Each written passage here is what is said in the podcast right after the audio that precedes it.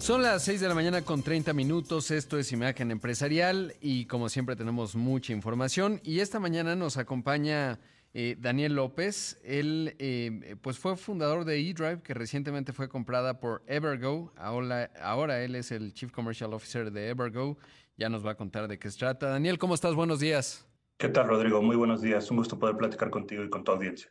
Gracias. Oye, primero cuéntanos la historia de eDrive, que, que bueno, comencemos por ahí porque eso es lo que explica eh, en parte pues la presencia de Evergo en México, además de la, del anuncio de inversión que hicieron que va a ser importante. Pero comencemos por eDrive, por favor, Daniel. Claro que sí, Rodrigo. Mira, eDrive es una empresa eh, que hoy está posicionada como el principal operador de puntos de infraestructura de carga de vehículo eléctrico prácticamente nueve de cada diez cargadores que existen en México fueron suministrados, instalados y operados por Hydra. Y fue una idea que eh, fundamos Pedro Corral y Rodrigo Centineo y eh, un servidor hace siete años. Fuimos pioneros en empezar la primera empresa de soluciones de infraestructura de carga de vehículo eléctrico. Eh, mucho convergía entre la experiencia de los tres. Yo provenía de la industria automotriz, pero también trabajé con los fabricantes de estaciones de carga de vehículo eléctrico y mis socios de la eficiencia energética y del mundo petrolero y encontramos que había un gap, un hueco entre lo que necesitaba la industria automotriz para masificar la venta de vehículos eléctricos y por el otro lado los servicios que necesitaban los fabricantes de estaciones de carga. Y así es como surge Hydra. Eh, empezamos hace siete años cuando llegó Nissan Leaf, cuando llegó BMW y a partir de ese momento eh, pues crecimos en servicios, eh, en gente, hoy somos más de 100 mexicanos que colaboramos dentro de la empresa, tenemos seis oficinas regionales, hemos instalado cerca de 20 mil puntos de carga a nivel nacional y actualmente estamos instalando al mes cerca de 550 estaciones de carga, tanto clientes residenciales, en espacios comerciales, carga de oportunidad y corredores eléctricos, ¿no? dentro de los cuales tenemos el más grande de Latinoamérica que va de Puebla hasta San Luis Potosí. Qué interesante. Ahora, cuando comenzaron, bueno, pues hubo una de las compañías eh, Tesla que empezó a poner también cargadores. Obviamente era parte de su negocio.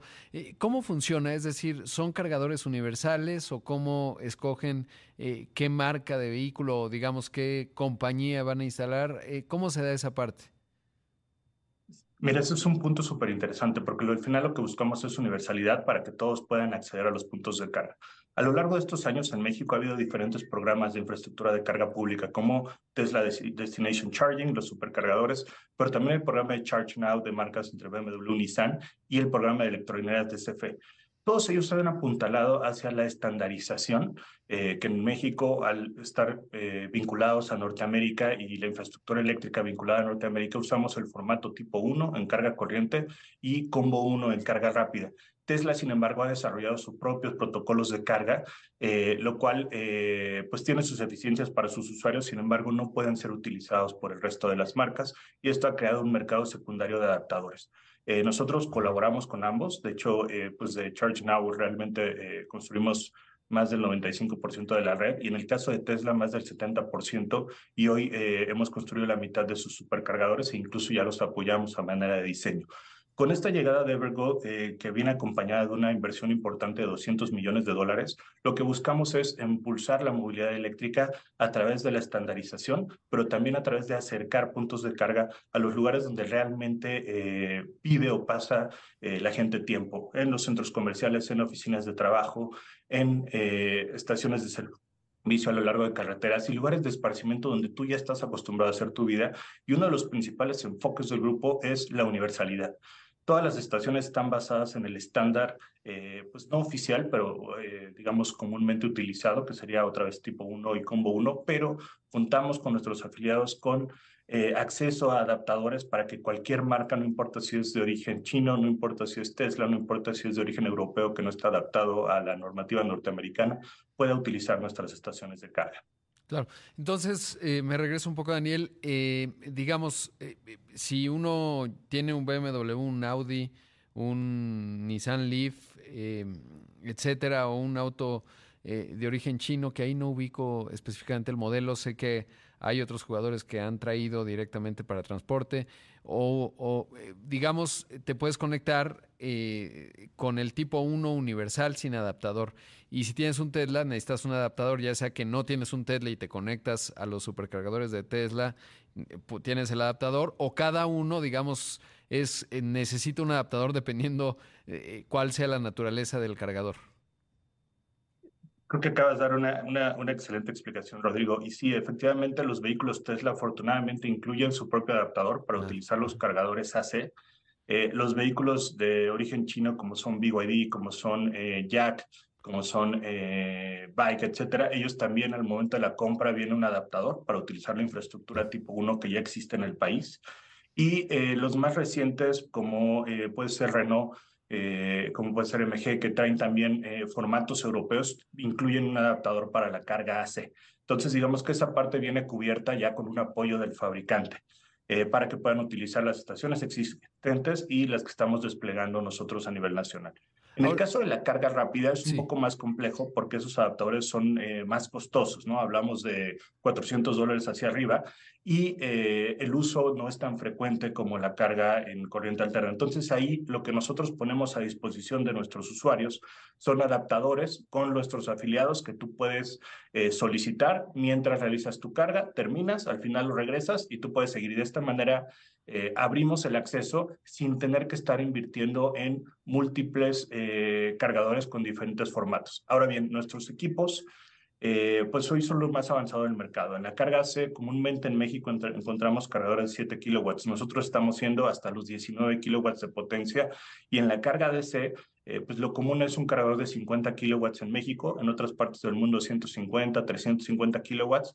Los nuestros ya tienen capacidad hoy de llegar hasta 600 kilowatts. Y esto eh, nos puede decir que estamos cubiertos a futuro para todos los nuevos lanzamientos de la industria automotriz que vayan llegando, con base en el desarrollo eh, de la tecnología de baterías, pero también el desarrollo de la potencia de carga que puedan recibir los vehículos que llegan a futuro porque ese es otro elemento. No todos los vehículos se pueden cargar a la misma potencia y el tiempo de carga de cada vehículo varía dependiendo el tamaño de su batería y eh, la potencia que recibe, ¿no?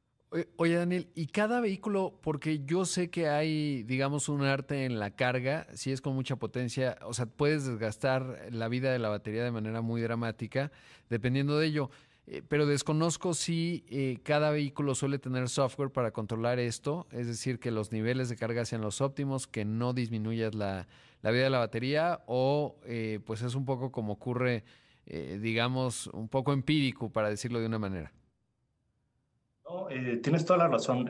mira, en la carga AC, la verdad ahí no tenemos inconvenientes. La carga que se recomienda para uso diario, de hecho, 80% de los usuarios llegan y cargan en sus casas después de que hemos instalado su cargador, ya sea con programas eh, vinculados a la industria automotriz o de manera independiente.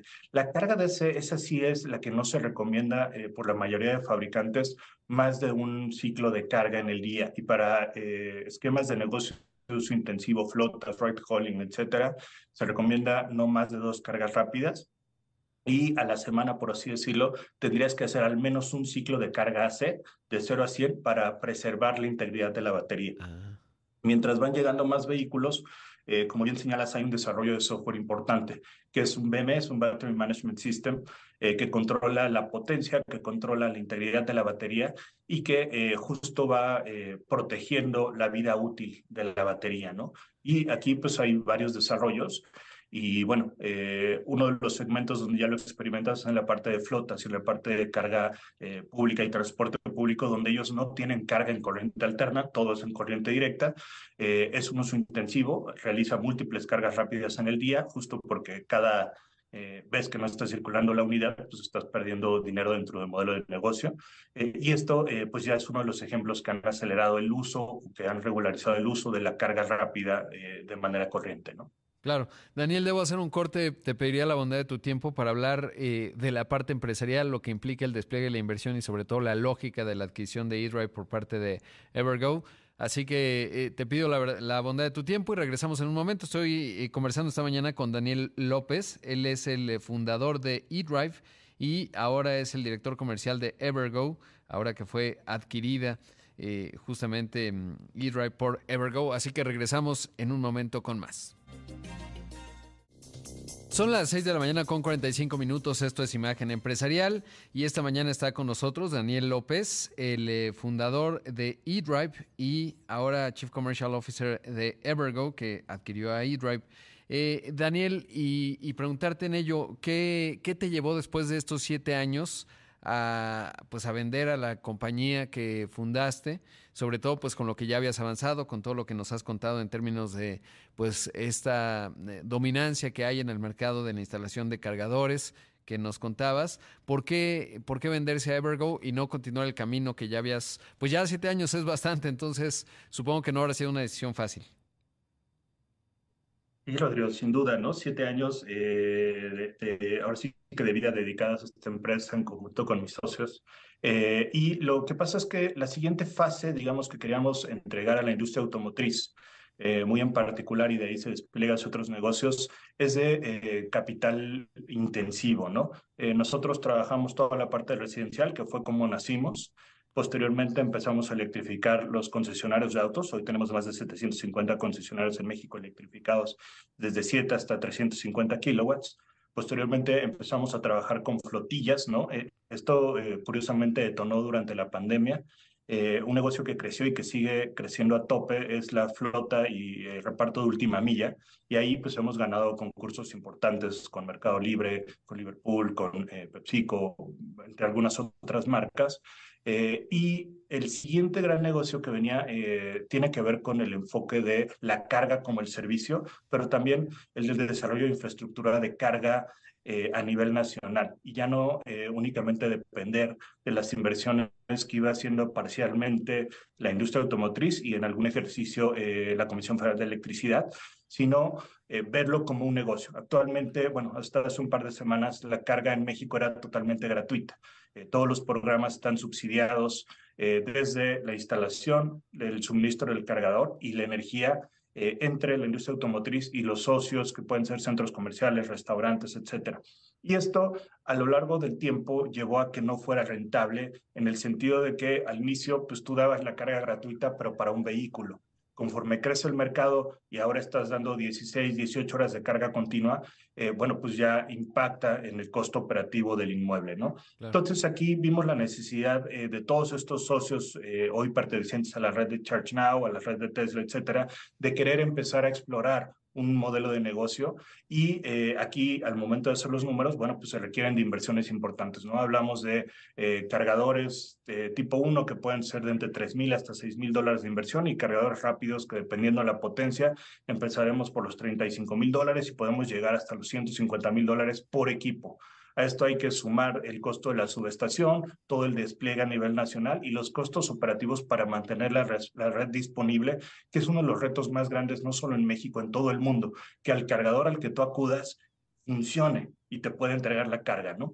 Eh, y aquí, eh, curiosamente, entramos a través de un foro en contacto con eh, Grupo Interenergy, Evergo, que es la red de carga actualmente más grande de Latinoamérica, con operación en cinco países y pues después de negociaciones de un par de años, eh, pues llegamos a un acuerdo y este acuerdo se basó sobre todo en la confianza y en tener una misma visión de negocio, de querer electrificar la región de Latinoamérica para el despliegue o la aceleración de la transportación sustentable. Y segundo, que esta red de carga eventualmente pueda ser totalmente cero emisiones, ¿no? Eh, y Grupo Interenergy, al ser un grupo energético de más de 30 años de trayectoria, con 2.0 gigawatts de capacidad de energía en base instalada, sobre todo renovable en, en el Caribe y Latinoamérica, pues es el empalme perfecto, ¿no? Y de ahí eh, es que estamos hoy anunciando la, la adquisición mayoritaria de eDrive por parte de Evergo. Eh, y con esto una primera inversión para construir una red de carga de 15.000 estaciones de carga, que es lo más grande que se ha anunciado en toda Latinoamérica en los siguientes 10 años en México, eh, sustentado por 200 millones de dólares, ¿no? Ahora, dos, dos asuntos. Uno, eh, eDrive, ustedes ya habían pasado el punto de equilibrio en estos siete años, porque como bien lo mencionas, pues es intensivo en capital. Eh, cuando crees un negocio y sobre todo una misión como la que, la que tú tienes y tus socios, eh, eso saber si ya habían superado el punto de equilibrio. Nosotros alcanzamos nuestro punto de equilibrio antes del año 2. Ah, y esto, digo, no es algo común Eh, y, se da un poquito cuando empezamos en 2016, 2015, 2016. no sé si recordarás, pero tuvimos una de las contingencias ambientales más grandes, sobre todo en la Ciudad de México. Y eso detonó muchísimo la venta eh, de vehículos híbridos conectables y eléctricos. Eh, antes, la verdad es que varios de nosotros que habíamos dejado nuestras carreras por apostar por esta empresa, eh, pues dudamos un poco y curiosamente llega la contingencia, eh, los usuarios, más que invertir en ese momento por sustentabilidad, estaban invirtiendo en un vehículo conectable por manejar diario, ¿no? Y de ahí, pues llegan la primera ola de vehículos híbridos conectables y de estar haciendo cinco o seis servicios al mes, pues nos fuimos a hacer 50 y el siguiente mes a hacer 100. Eh, y esa fue nuestra primera gran apuesta y, nuestro primer gran acierto que nos llevó a ser rentables. Entonces, te diría que, que, ha sido un poco de, de, golpe de suerte, de visión de largo plazo y también que eh, hemos eh, cumplido con las expectativas que tenía la industria automotriz y por eso hoy eh, pues realmente no hay una marca que no haya decidido trabajar con nosotros. 90% de nuestros clientes son de manera exclusiva y el resto lo compartimos con otros jugadores del mercado. Mm, Daniel, te interrumpo un poco para saber, y, y, en la estructura corporativa veo que eres el director comercial, pero dada la profundidad de tu conocimiento, porque obviamente para lograr lo que haces no solo es ir a vender a todas las marcas que ahora nos decías, pues son ustedes el principal jugador, sino también entender todo lo que tiene que ver con la parte de ingeniería, etcétera. ¿Por qué director comercial y no el, el, el CEO, digamos, el presidente ejecutivo y director general en México? ¿Cómo, está la estructura corporativa? Ok, mira, nosotros desde que nacimos somos tres socios eh, y siempre nos hemos manejado en compartir la dirección y la visión y tiene que ver con las competencias de cada uno. Eh, de origen, yo soy comunicólogo, ¿no? Curiosamente, ah. eh, pero pues estoy especializado en negocios, ¿no? Tengo maestría en, negocios y yo me encargo de esa parte del desarrollo de negocio y las alianzas. Por el otro lado, uno de mis socios trabajó mucho tiempo en, en, pozos petroleros y entiende perfectamente cómo es la operación de campo y el despliegue de cuadrillas a nivel nacional. Y él se encarga de toda esa parte operativa que te diría que es la parte más intensiva de nuestra operación. Y finalmente tenemos a nuestro socio que venía más del mundo de la, de la eh, eficiencia energética, que tiene todo el conocimiento tecnológico y él se ha encargado sobre todo del desarrollo eh, del software con el cual operamos eh, que también fue uno de los activos que pareció más interesante para, para justo eh, Evergo y Grupo Interenergy. Y de esa manera yo diría que hemos hecho una combinación y un balance perfecto entre las disciplinas, los conocimientos y lo que estamos aportando al modelo de negocio. Eh, y los tres eh, pues compartimos ese liderazgo y ahora al sumarnos al grupo Interenergy, pues nos unimos a su, No, y sobre todo que entre, estructura orgánica, entre tus múltiples habilidades es la de eres el que habla, digamos, porque eres comunicólogo. Eh, supongo que los otros dos también, pero bueno, pues tiene su, su arte, digamos, este asunto. Ahora, eh, saber que, digamos, si una cuarta parte del 25% de la flota vehicular hoy de vehículos de combustión interna particulares eh, se conectara aguantaría, digamos, la infraestructura eléctrica, porque una parte son los cargadores, que como bien mencionabas hace un rato, pues tiene que tener una subestación. Pero México, ¿qué se requiere? Me queda poco tiempo, pero ¿qué se requiere?